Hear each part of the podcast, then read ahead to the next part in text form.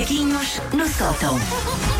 Oi, gostosa. Como está, doutor? É, nota-se que é quinta-feira, é um pouco. Nota-se que é quinta-feira.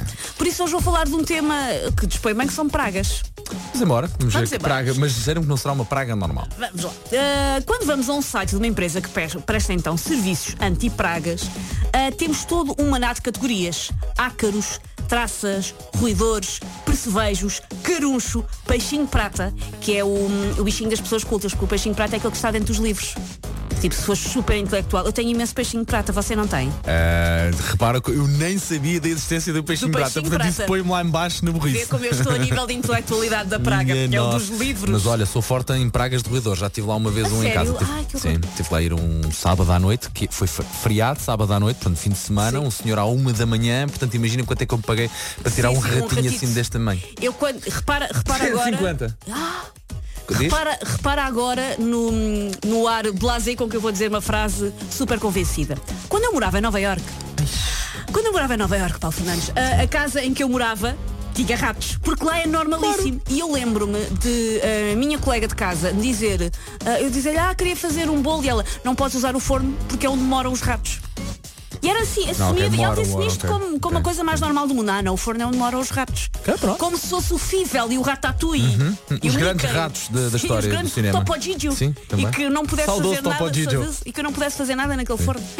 Enfim, ah, mas essas são, portanto, as pragas mais comuns. Eu hoje venho falar sim. de uma praga terrível, da qual eu tenho sido repetidamente vítima, que são os borbotos. É terrível. É, que terrível. até o nome podia ser de insecto nojento. Borboto podia ser um inseto. Tipo, ai que nojo, eu tinha um borboto na comida. Ou aquele pechiché está carregadinho de borboto. Borboto. Ou ah, sabias que o Tomás tem aquele ar durão, mas desata os guinhos quando vê um borboto? E é engraçado, se tu Podia ser. fizeres plural borbotos, eh, soa a mesma praga, não é? Sou, sou, Soa- sou. É, Pá, é um estás- bom nome para praga. Está carregadinho de borbotos. Borbotos, Por isso faz sentido. pois. O próprio borboto prestou-se a ter nome de praga. O primeiro ano define o borboto como pequena bola que se forma com o uso ou defeito de determinados tecidos, especialmente lã. Eu não quero estar a corrigir os senhores que fazem Eh, estou dicionários. contigo, estou contigo. Mas esta definição está errada porque devia ser borboto, substantivo masculino.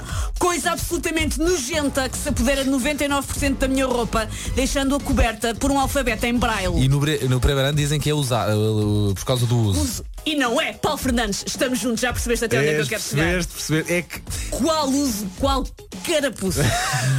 Sou do tempo em que os borbotos, lá está, só pareciam roupa velha, antiga, vivida. Era uma espécie de ruga têxtil. É tu que mais velho ficas com rugas e uma roupa mais velha fica com borboto.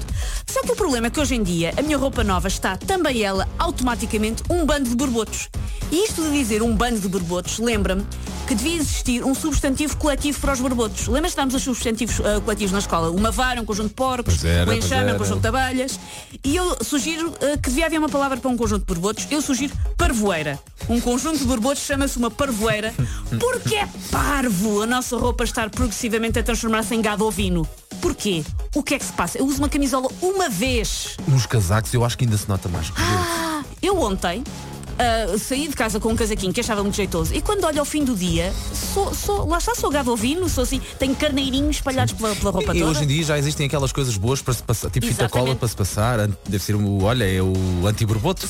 Ah, anti-bourbon se preferires, e realmente isso até funciona, mas, ah, mas, não, mas, assim- é, mas é uma ilusão, porque depois é, volta. é, depois é, volta. é incrível, pá. Ah, Porquê é que isto acontece então em roupa acabada de estrear, senhores? Eu sei, porque é barata, mas eu juro que até há bem poucos, poucos anos uma camisola de 9,99 não desatava a borbotar assim que lhe metíamos a mão em cima. E é verdade, nas peças mais caras nota-se realmente o borboto não aparece logo, demora um pouco mais tempo assim do que azul, mas aparece. Eu no outro dia comprei uma camisola já mais cara a pensar, olha, vou investir num anti-borboto. Resultou, resultou ah, sei lá, mais duas semanas do que nas outras camisolas. não Ok, dá, ok. não dá, não dá. É, é o tempo que demora a O que é fermentar. que se passa? A roupa oxida por estar em contacto com o ar fora da loja, é isso? É que isto consome a minha vida. Eu passo serões com aquela espécie de máquina de barbear para tecidos, sabes qual é Sei, que é? sei, Só para tirar os borbotos. A fazer um spa, um casaco, em vez de estar a amar a minha família, ou mais importante ainda, a ver Netflix.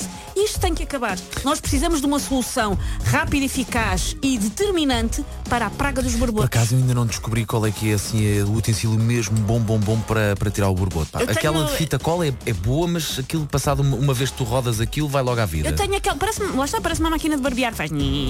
É essa, mas depois isso dura pouco e é pilhas e é uma chatice, não Sim. funciona bem. E, e demoras tempo, não lá está. Pois, pois, Ficas pois, ali sentado e, uma aqui- tarde. e quando enche, não fica. Quando a máquina enche, depois também aquilo não fica incrível. Por acaso temos que ver se, se Por favor, ajudem-nos a salvar.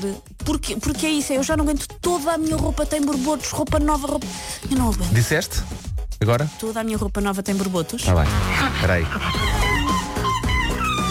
Estou a temer. Não temas, Susana. Macaquinhos no sótão.